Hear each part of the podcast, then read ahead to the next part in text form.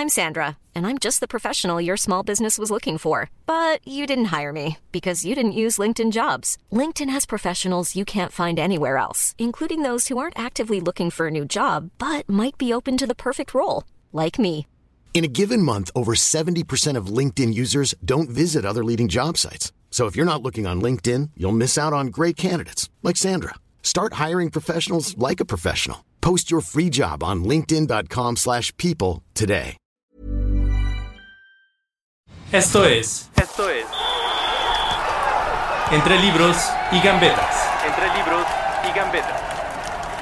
¿Qué tal amigos? Bienvenidos a Entre Libros y Gambetas, este programa en que hablaremos de las figuras del deporte y de la literatura, cómo han cambiado el mundo del fútbol en especial y cómo han inspirado a mucha gente en el proceso, hasta para escribir libros. Nuestra primera invitada de lujo es Paola Lagüera Curi. ¿Cómo estás, güera? Hola, Lorito, muy bien. ¿Y tú? Muy bien. Aquí por primera vez en la cabina 2 de Penguin Random House. Ya la güera y yo estuvimos en la 1 pasando mucho tiempo grabando. Sí, ¿Quién la pasamos no? increíble. Sí, sí, sí. Oye, güera, pues cuéntanos. eh, sabemos que no fue fácil para ti jugar fútbol libremente, ¿no? Que te costó entrar en equipos, que tuviste ciertas barreras que romper. ¿Cómo, cómo viviste ese proceso? Sí, justo. Bueno, cuando yo empiezo a jugar fútbol, tengo tres años de edad, fue hace ya unos añitos, ahorita tengo 34 para que puedan hacer la cuenta. Y en ese entonces no era ni tan cool ni tan casual ver a las mujeres jugando. Entonces, cada vez que yo llegaba al campo a querer jugar, tenía que demostrar de alguna manera. En otras, ya sabes, están escogiendo equipos, no te escogen. En algunas, y una de las anécdotas con la que de hecho abrimos el libro es cuando me dijeron las niñas dos por uno porque son de chocolate, para la gente que nos escucha y no entiende esa expresión. Cuando eres de chocolate es que no cuentas, ¿no? O sea, como que nos regalaron, nos ofrecieron gratis y en porque al final, pues ver a una niña en la cancha no era común y seguramente pensábamos que eran malísimas, que no sabíamos jugar. Y pues no, la realidad es que, claro que sabía yo jugar, pero siempre llegaba yo a la cancha a tener que demostrar solamente por el hecho de ser mujer. Y eso te lo fuiste encontrando durante toda tu vida, o sea, te fue formando, ¿no? Es el estar peleando con todo ese tipo de barreras hasta llegar a pues, eh, iniciar la liga de fútbol femenil, ¿no? O ser parte importante. Sí, y eso ya, o sea, yo no tenía idea, por supuesto. Yo defendía mi lugar en la cancha porque eso es lo que yo amaba hacer, era mi pasión y era lo que dictaba mi corazón. Varias veces pensé dejar de jugar, o sea, en algún momento sí dije, bueno, quizás si toda la gente me dice que está mal, igual y tienen razón, pero mi corazón siempre me regresaba al balón de fútbol. Y yo no tenía idea que se estaba forjando este como destino mágico alrededor de eso para eventualmente poder defender el lugar de las mujeres en la cancha y efectivamente impulsar, ser una de las impulsoras que llevó a cabo la, la creación de la Liga Profesional Femenil en nuestro país. Oye, ¿y la lectura en qué momento entra de tu camino? ¿Cómo te ayuda a, a salir de toda esa pelea? No, todo el tiempo. Yo la verdad es que siempre que necesito inspiración, nuevas ideas o incluso algún momento en el que no estoy encontrándome a mí o encontrando las respuestas, busco autores que me puedan llevar. Eh, tengo muy presente un momento en mi vida donde justo estaba yo construyéndome, o sea, hablando, y por eso de ahí también nace el, el, tiempo, o sea, el tema del libro, el tiempo es ser tú.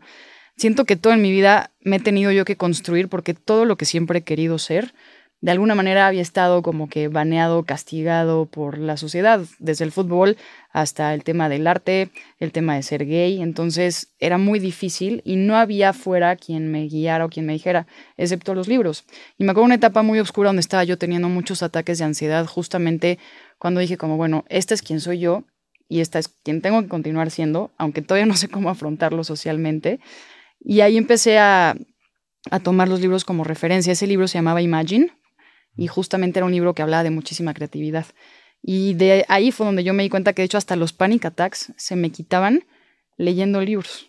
Y hasta la fecha cuando a veces me están dando, agarro mi libro y empiezo a leer y es una manera en la que en algunas ocasiones incluso hasta los, los ataques de ansiedad se me han quitado. Claro, como, como que sales del tiempo, ¿no? O sí, sea, o encuentras respuestas. Estaba, justo yo estaba platicándole a Mitch, Mitch Griffin, que es mi editora, que me pasó algo que nunca me había pasado con un libro que justo ella, ese no solo me lo recomendó, sino que me lo regaló, porque Mitch es mi gurú de libros, y, y se llama The Comfort Book. Estaba yo leyéndolo en un ataque de ansiedad y había una frase que literalmente decía como, ¿y qué pasa si te perdonas a ti mismo?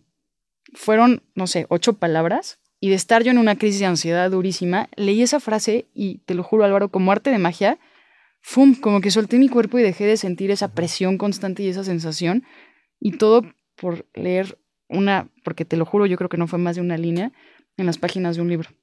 Claro, porque también creo que, o sea, con lo que todo lo que viviste pudiste haber sido una persona con mucho enojo, ¿no? Interior y que peleara, pero de otra manera, y tú lo has llevado a cosas positivas en, en toda tu, tu vida. Sí, creo, es que la verdad también fue, fue a raíz de de repente ver que, ¿no? Eh, cuando te llegan en redes sociales los ataques de la gente y todo lo que te dicen, y hasta la fecha, ¿eh?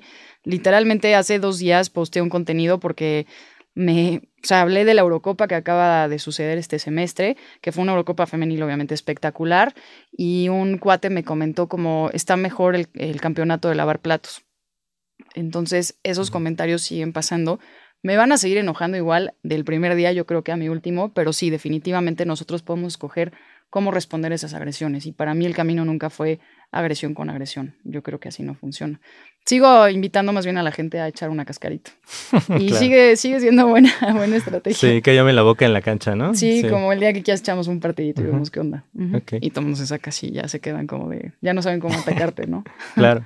Oye, ¿y en qué momento decides escribir un libro? O sea, tu vida pues sí tiene muchas experiencias, muchas anécdotas, pero ¿en qué momento dices, creo que es tiempo de plasmar esto en, en un libro, ¿no? En letras, bajarlo. Pues la verdad siento que fue un timing súper mágico porque era 2019 y estaba yo cubriendo la Copa Mundial Femenina en París.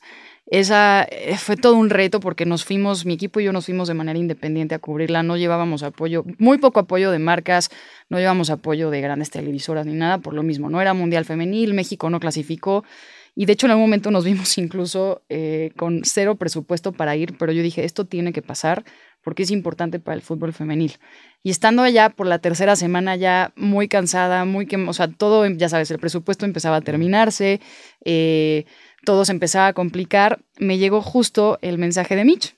Como veo, hola, soy Michelle Griffin, trabajo en, Penguin Random House, nos encantaría platicar contigo con la idea de que puedas eh, publicar algo. Y me acuerdo que fue como aire nuevo para mí recibir ese mensaje de Mitch, porque estaba yo, ya sabes, cuando estás pasando como la crisis de proyectos difíciles, preguntándote de, ¿valió la pena? Eh, ¿Hubiera sido igual mejor no venir? ¿Vamos a aguantar hasta el final? Y me llegó este mensaje de Mitch y fue como decir, estoy aquí porque el fútbol femenil lo merece, por esfuerzo de mi equipo y mío, que tenemos que que hablar por las mujeres y el fútbol y fue como rectificar que estábamos en el lugar indicado y que mi lucha de alguna manera y que esa causa valía mucho la pena. Y así nació, nació en el Mundial Femenino de Francia que recibió el mensaje de Mitch y dije, qué oportunidad tan increíble, porque aparte ahora voy a poder contar esta historia también. Claro. ¿Y qué puertas te ha abierto o a qué lugares has llegado después de escribir tu libro? Primero, la verdad, te voy a hablar de la personal porque me movió muchísimas fibras, eh, como poder volver a, mientras yo escribía el libro, vivir las historias que según yo, algunas ya tenía superadas y en eso fue como de, ay, pues yo creo que hay que volverlas a vivir, volverlas a entender, volver a, incluso volví a crecer escribiendo historias que ya me habían dejado aprendizajes, me lo volvieron a dejar después de poderlas plasmar.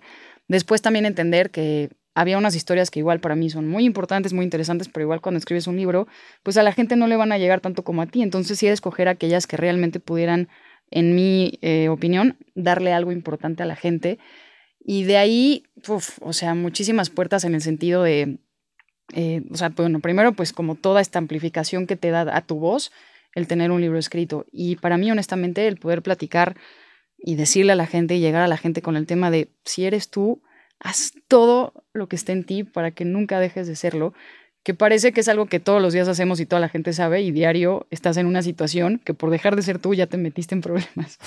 sí, sí, sí. Veo que eh, o sea, el fútbol es tu pasión y en el camino la lectura y el escribir se están volviendo una segunda pasión, tal vez, ¿no?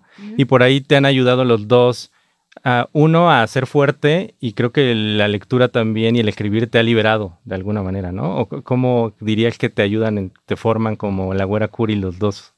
No, muchísimo. Creo, y sabes que tengo muy presente a, a mi mamá o a mis abuelitas, varias personas en un momento diciéndome como, enfócate algo no te vas a poder dedicar a tantas cosas, porque yo estaba entre el fútbol, el arte, la escritura y el teatro musical en algún momento de mi vida. Y todo me era como, no vas a poder hacer todo al mismo tiempo. Y me siento extremadamente bendecida, pero creo que mucho tiene que ver con la consistencia de haber dicho, si dejo cualquiera de esas, una parte de mí se muere de alguna manera, deja de existir. Y mis fugas, yo soy una persona muy creativa. Necesito de todo. No puedo dejar ni el fútbol, ni la escritura, ni la creatividad, ni toda esa parte, porque todo eso me complementa. Y aunque el fútbol, o sea, aunque oficialmente no había yo como tal tenido un libro como Tiempo de ser tú, la verdad es que yo escribo desde hace muchísimo tiempo. Y toda la vida ha sido para mí una herramienta de todo, de momentos donde necesito conectar conmigo, de momentos donde quiero crear algo y lo puedo hacer a través de la escritura. Y lo más lindo de esto fue haber podido sacar un libro que no es específicamente de fútbol, pero que trae la parte del fútbol, combinando las letras y, o sea, dos pasiones mías, que es escribir y jugar fútbol. Y tenemos libros para rato, o sea, no vas a dejar de escribir por todo esto. No, no, no. o sea, no sé si ya puedo hablar. ¿Sí?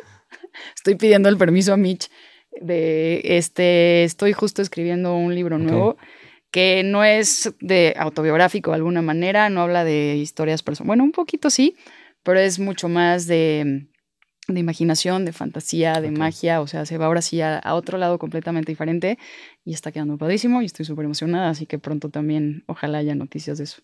Oye, qué increíble. Digo, ¿es la primera vez que lo dices entonces? Es la primera vez, sí, es la primera vez. Nadie, nadie sabía antes de este momento. Qué bueno. Oye, yo quiero que nos platiques rápido de un proyecto que a mí me gusta mucho tuyo, que es este de rehabilitar canchas o crear canchas también. No sé si las hacen de cero. Sí, sí, sí. Sí, ¿no? O sea, ese, ¿cómo nace y cuántas canchas llevan? Porque creo, yo veo todo el tiempo nuevas canchas. Sí, el proyecto se llama Blue Women Pink Men, que la idea, de hecho, ya desde el nombre era este tema de romperle el estereotipo de cómo los colores se han asignado al género y en esa representación hablar de cómo todas las pasiones se han asignado a los géneros y decir como que cada quien sea quien quiera hacer y haga lo que quiera hacer. En este proyecto eh, vamos a comunidades vulnerables y recuperamos espacios públicos a través de la equidad, el arte y el deporte. Entonces es un proyecto 360 donde primero atacamos un espacio que está olvidado, abandonado, sucio o que incluso puede servir para otras cosas. Nos han tocado espacios que eran puntos de tráfico de droga, por ejemplo, y a través de nuestra intervención empezamos a cambiar todo el ambiente y todo lo que se vive, Pintamos el espacio con color, con artistas obviamente mexicanos y con propuestas y diseños impresionantes, porque siento que hasta que no lo ves, o sea, ves las fotos y ahí es donde la gente dice, ¿qué es esto? ¿no? Hay gente que hasta nos dice, ¿cómo es Photoshop? Porque quedan tan increíbles los diseños que parece que no son de verdad. Al meterles, o sea, color a ese espacio, empieza todo, el, todo a cambiar toda la estructura de cómo funciona, a usarse mucho más, a ser una zona segura, a obviamente abrir a que los niños puedan practicar deporte de manera segura, pero también en equidad, ¿no? O sea, decir, este espacio es para todos, como sea que lo necesiten usar. Y lo complementamos aplicando talleres de diferentes problemáticas sociales dependiendo de lo que se necesite o de desarrollo personal. Y ahorita también ya estamos trabajando con otra asociación que se llama Fundajo, implementando escuelas de fútbol que traen toda una metodología de desarrollo y crecimiento para los niños utilizando el deporte como herramienta de cambio social. Mm, qué increíble. Y de número, yo creo, Alvarito, ahorita estoy, ya lo perdí un poquito porque ya pasamos los 50 espacios recuperados. Y este año, si todo sale como está planeado, vamos a estar llegando a, a 100. Wow. No, pero que lo busquen en redes, ¿cómo lo encuentran? Entonces, Arroba Blue Women Pink Men. Perfecto. Oye, pues ya vamos a cerrar esta cápsula. Eh, antes quisiera que nos dijeras tu futbolista favorito de todos los tiempos. Ok, te voy a decir eh, varonil y femenil. Varonil, Cristiano Ronaldo, soy Team CR7. Este, le, le, voy al Real Madrid, obviamente, aunque mi corazón se rompió con la salida de Cristiano, pero bueno. Y de mujeres, la verdad es que no tengo solamente una. De mis preferidas están, la verdad, Alex Morgan, Megan Rapino de México, Charlene Corral, me gusta muchísimo. Y bueno, por, por nombrar solamente algunas de ellas. Y ahorita que ganó Inglaterra, y Alemania también que jugaron la Euro, también esos dos aquí. El Mundial se va a poner buenísimo el próximo año. Estoy súper emocionada. Qué bueno. Sí. Oye, queremos hacer una dinámica para regalar algunos libros tuyos después de esta cápsula. ¿Nos dejarías un librito firmado? Sí, claro, me parece padrísimo. Venga. Pues muchas gracias, güera, por ser nuestra invitada en esta cápsula de libros y gambetas. Muchas gracias. Y pues gracias a ustedes, amigos. Nos vemos pronto.